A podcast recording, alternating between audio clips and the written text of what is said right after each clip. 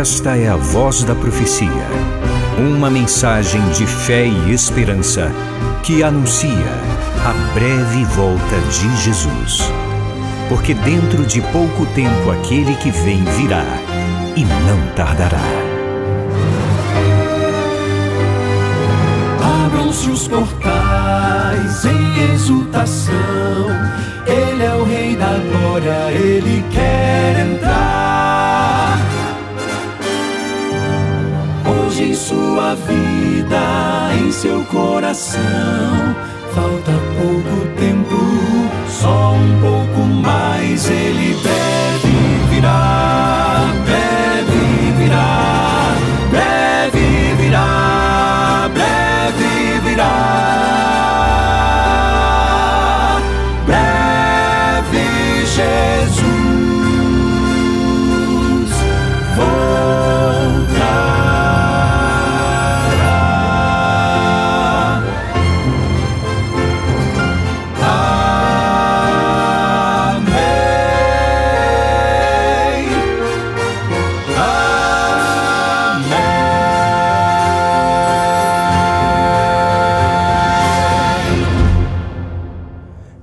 oração é: usa-me, Senhor, para que a tua palavra ilumine a todos que agora te buscam com sinceridade. E eu sei que essa também é a oração de muitos filhinhos e filhinhas de Deus que participam desse momento de estudo da palavra do Senhor. Eu quero começar hoje com o conhecido e rico texto da carta de Paulo aos Romanos. Essa carta, de autoria de Paulo, tem como tema a justificação pela fé em Jesus Cristo. Esse tema é abordado de forma ampla nos capítulos de 1 a 11 e, na sequência, dos capítulos 12 a 16, são apresentados aspectos práticos da justificação pela fé, deixando claro que a justificação pela fé vai além do perdão dos pecados, inclui novidade de vida, é reconciliação e transformação. Nós somos amados e recebidos por Deus, impuros como estamos, mas na convivência com Ele, nós somos influenciados e conduzidos a uma vida de santidade.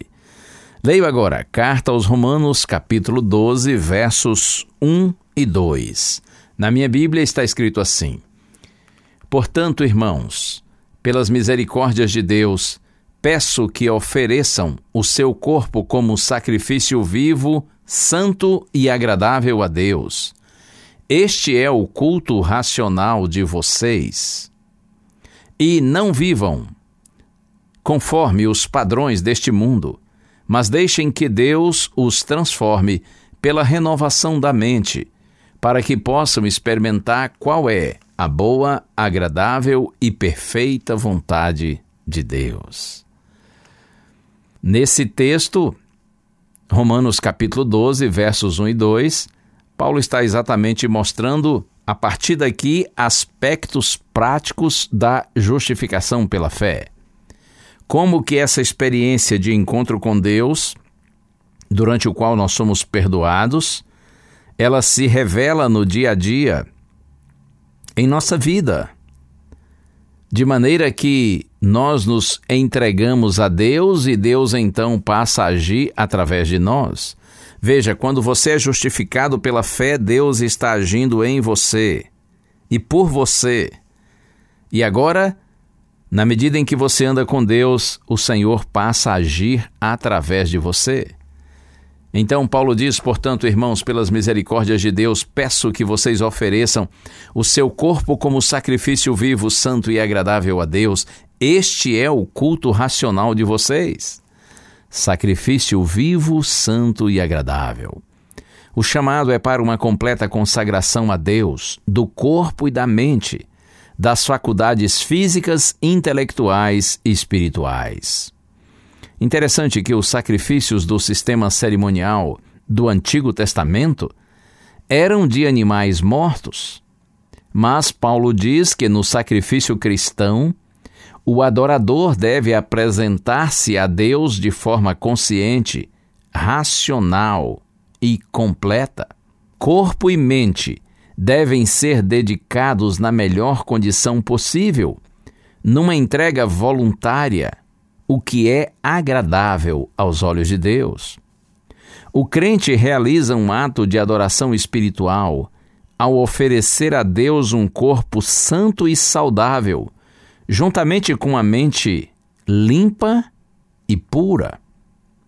É um ato de culto preservar as faculdades físicas e mentais na melhor condição.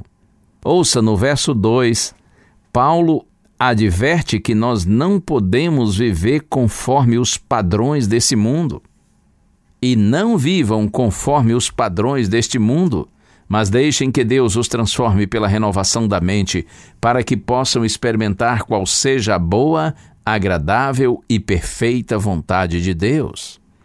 Não se conformem com os padrões desse mundo, ou seja, não se deixem moldar pelo mundo, influenciar pelo mundo. O mundo aqui não no sentido de planeta, o aspecto físico, claro que não. O mundo no sentido de uma vida de alienação, de impiedade, de separação de Deus. Não se deixem envolver por essa realidade presente de oposição a Deus. É preciso viver uma transformação total, radical, por meio da renovação da mente uma mudança essencial de pensamento e caráter. Aquele que está justificado pela fé em Cristo e cuja vida está totalmente consagrada a Ele, não pode pensar mais como pensava antes, de maneira egoísta, desonesta, vivendo de maneira gananciosa, cheio de, de impureza. Infelizmente, muita gente continua com os pensamentos e atitudes da vida anterior ao encontro com Cristo.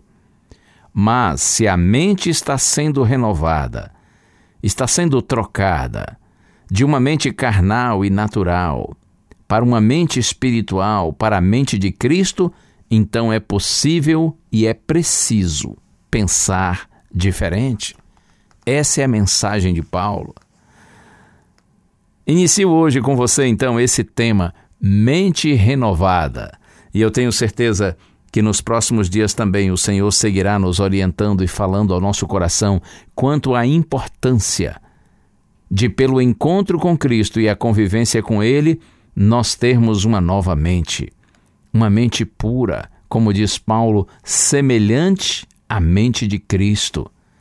Porque, é claro, tendo uma mente pura e renovada, certamente nós teremos uma vida diferenciada.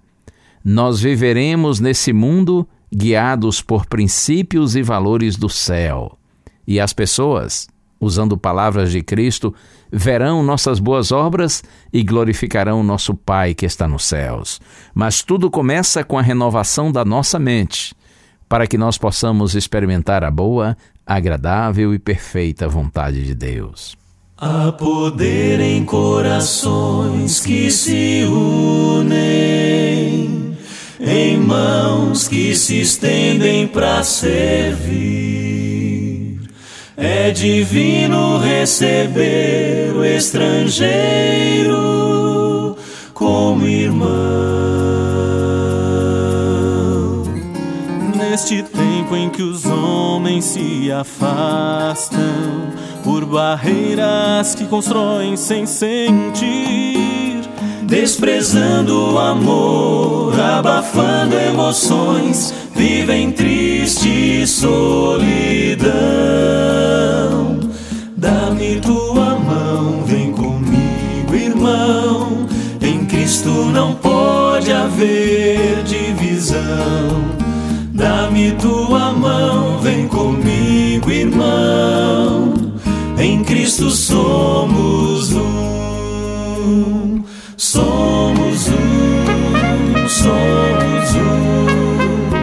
Em Cristo somos todos um, somos um, somos um. Em Cristo somos um. É preciso vencer as barreiras diferentes diferenças que existem entre nós. É preciso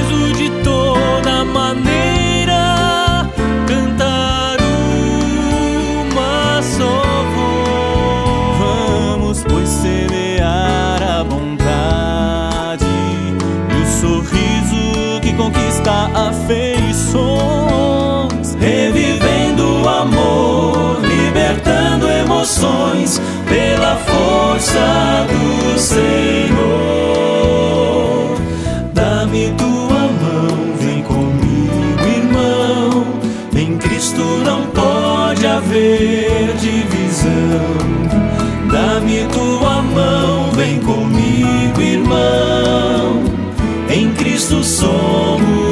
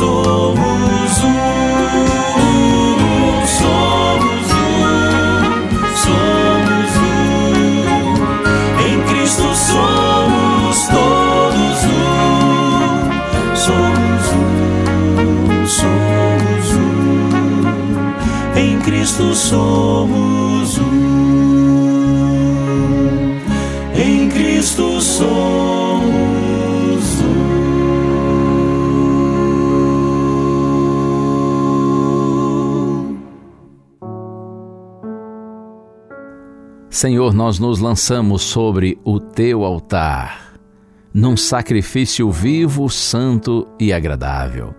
Queremos viver para a tua glória, Senhor. Queremos nos separar desse mundo de pecado e viver em santidade, e nós fazemos isso de forma consciente, racional. E sabemos que é agradável aos teus olhos quando os teus filhos se entregam a ti dessa maneira. Vem, Senhor, recebe nossa entrega e renova nossa mente, para que cada dia mais nós experimentemos e desfrutemos tua boa, santa e agradável vontade. Oramos no santo nome de Jesus. Amém.